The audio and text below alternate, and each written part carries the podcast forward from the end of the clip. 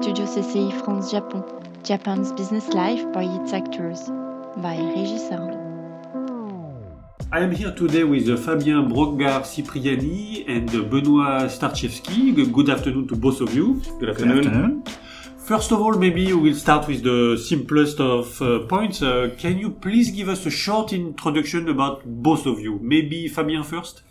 Sure. Uh, my name is Fabien. I'm the founder and CEO of HirePlanner.com. We are a recruiting platform designed to help companies grow in Japan by attracting the right talent. I've been in Japan for 20 something years. I stopped counting now. It's been it's been too long.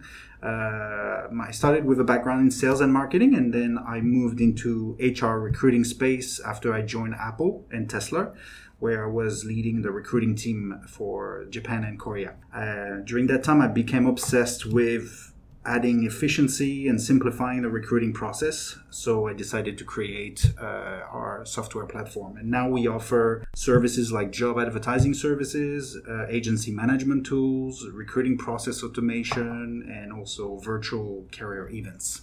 What about you, Benoit? Thank you. So yes, I'm Benoit. So talking about myself, so I started my career in recruitment in Japan uh, back in 2015. So for the first three years, I was uh, specialized in sales and marketing uh, position for the fast-moving consumer good industry. Then after that, I decided to join the uh, French Chamber of Commerce nearly three years ago as a recruitment manager. Uh, in my current position, uh, I have two main missions. So I would say like the minor mission that I have is going to be the internal recruitment for the French Chamber. And uh, my main mission is going to help the members of the French Chamber of Commerce on their recruitment needs. This is going to be despite the industry and job function. So yep, that's my uh, main activity today. So maybe we could describe the, the Japanese employment market with a couple of numbers. Uh, Benoit, would you have such a data? Sure. So talking about the, the Japanese markets, to me, it's uh, the Japanese market is one of a kind for several reasons. To me, one of the, the main reason is going to be the extremely low unemployment uh, rates. Uh, if I'm correct, uh, Japan is ranked number two in the world for the lowest uh, rate.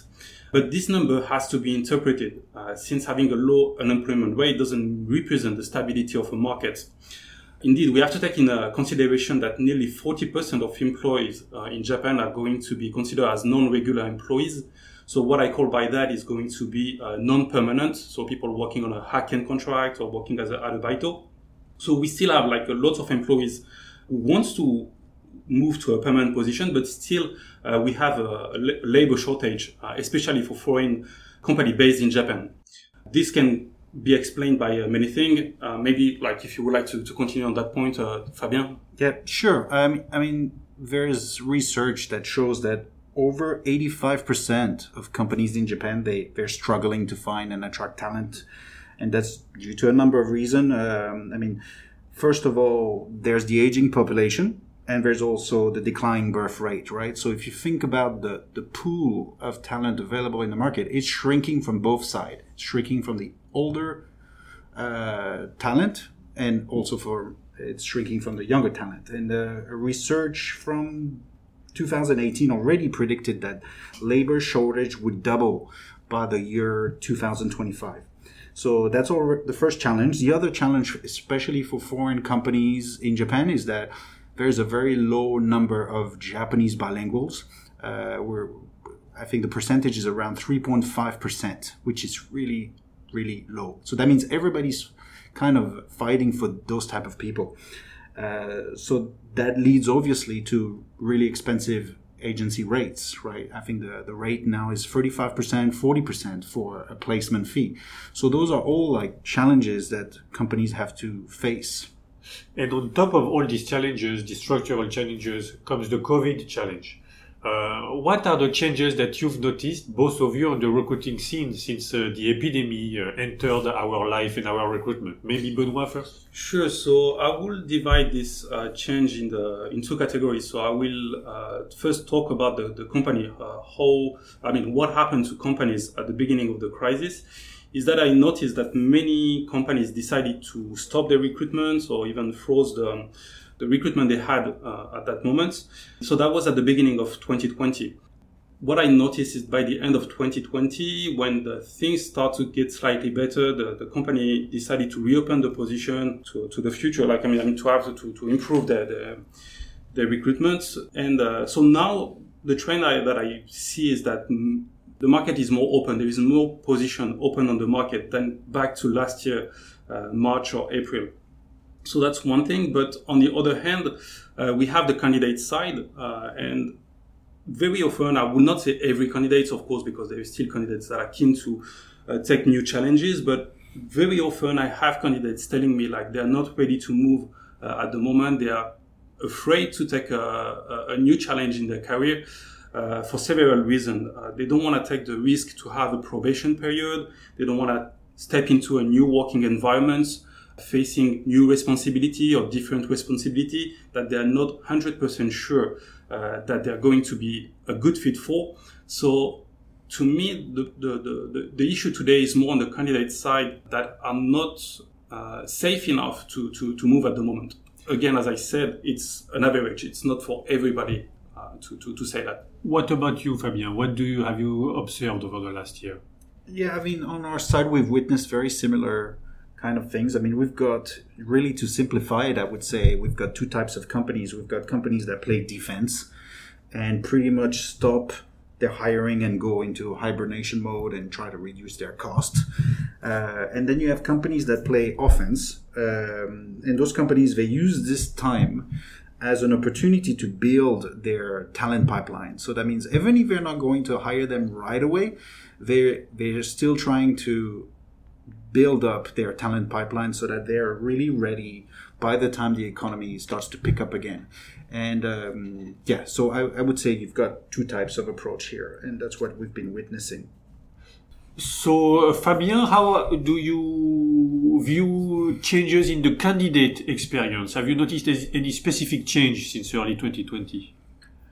So, as, as I mentioned, right, we, we are a software platform, so we we don't engage that much with candidates. Uh, we engage more with HR professionals and HR recruiters. But what I've noticed is because the market is so competitive in Japan, it's been it's becoming increasingly important for companies to be faster when they follow up and, and communicate with candidates, right? So if they're not responsive enough, they risk losing the candidates to the competition. So more and more, our clients have been reaching out to us and have been asking us to develop uh, more and more features to automate their hiring process. So some features, for example, like mass mailing, uh, which is quite useful for new graduates hiring or high volume projects or also interview automatic interview scheduling those are features that have been requested by our clients and that have been helpful for them to save time and also improve the candidate experience benoit maybe? Sure. So to me regarding the candidate experience uh, i noticed two trends uh, actually since the beginning of the crisis. Uh, the first one is going to be uh, from the candidate who's been the most impacted by the uh, by the COVID crisis, uh, such as the, the, industry such as hospitality, tourism.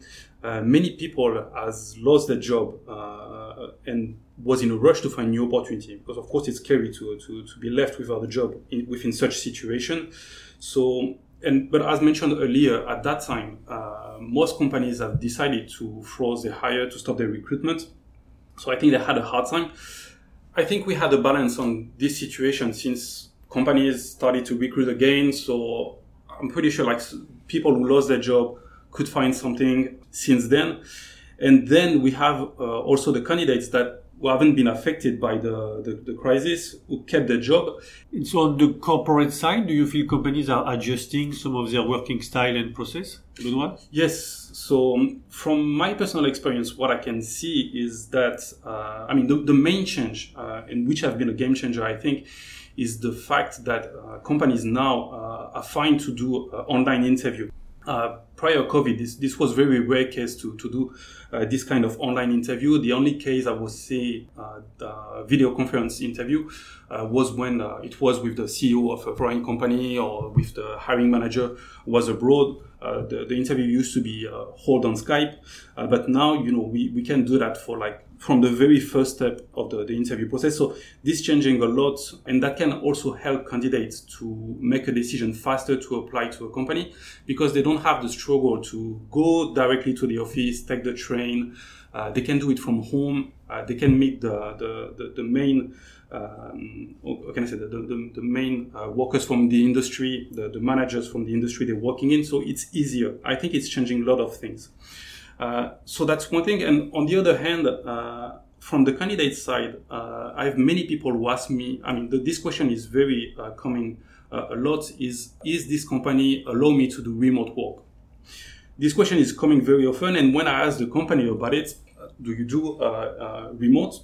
most of the company don't they don't have a clear vision about it they don't use it as a sales point i think it's kind of a mistake uh, not having a plan on this uh, on this situation of remote work because that can attract talent that's very good for employer branding so i would really encourage company to have a clear vision not only during the state of emergency or during the crisis the, the, the covid uh, but after that like try to have a plan uh, for, for what's going to happen after that. And I'm sure it's going to be an excellent uh, sales point for the, for the candidates to attract them.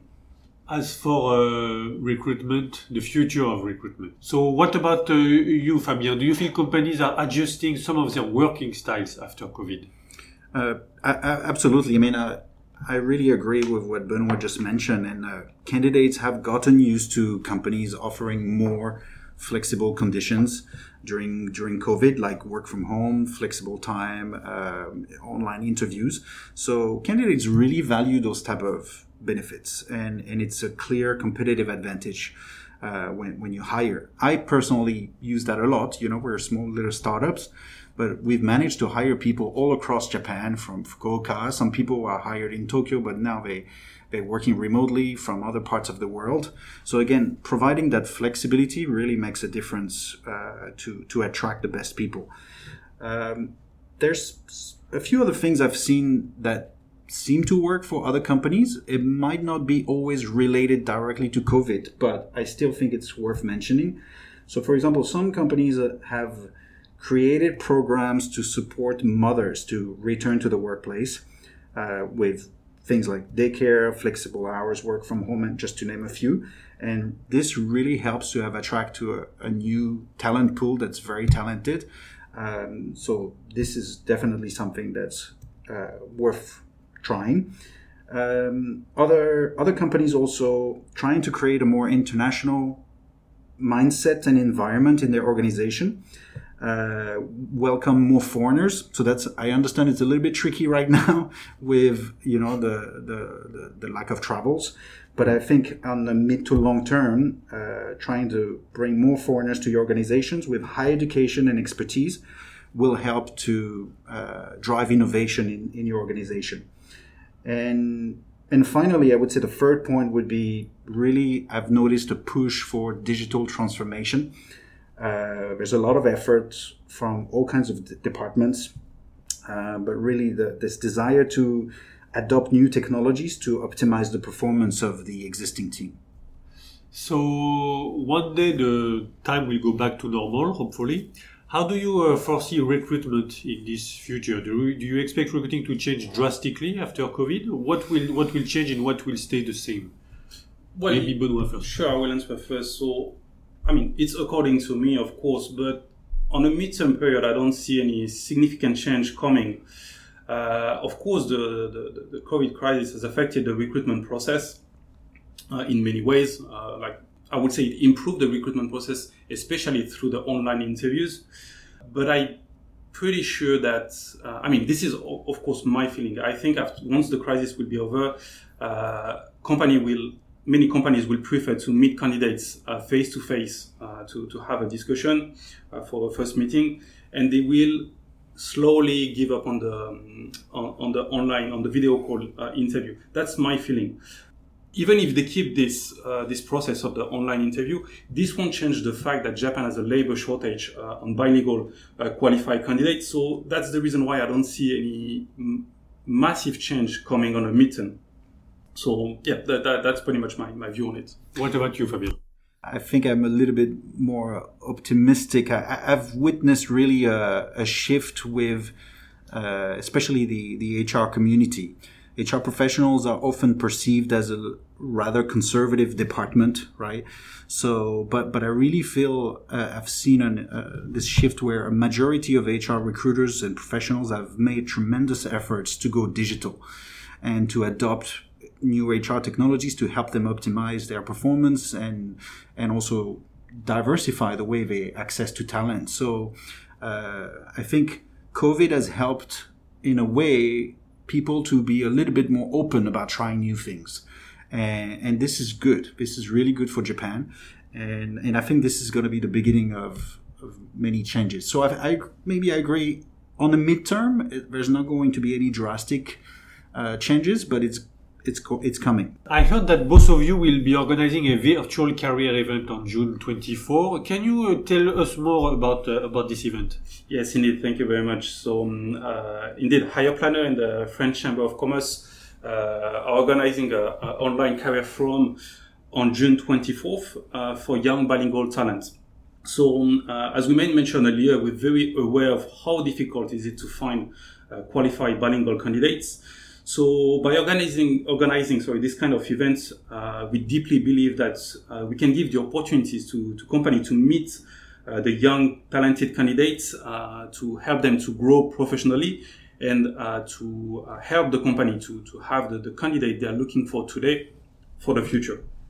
Yeah, I mean, the this event is again like really the the result of the COVID, really, Absolutely. where we, you know, which is the symbol of uh, adaptation and innovation. Uh, so we we created this new virtual career event. It's it's slightly different than what what is available in the market. It's it's more interactive and it gives the opportunity for companies to to engage with the candidates, to evaluate culture fit, to build emotional uh, connection, right? So which is not really uh, the traditional model. So and it's also designed for uh, not just for companies but also for bilingual candidates. We're trying to offer them as much choices and options as possible for their career. So we invite startups, we invite large organizations, we we also uh, invite some career coaches. Uh, so that they can support the young talent uh, in Japan. So we really think that it's going to be uh, a, a, great event for not only the hiring companies but also the the young talent uh, out there. It's absolutely a win-win situation, I think, at the end. So we'll uh, both see you on June 24, uh, hopefully. Uh, Fabien, Benoit, thank you very much. Thank you very much. Thank you. Thank you. You listen Studio CCI France Japon. See you soon for our next episode.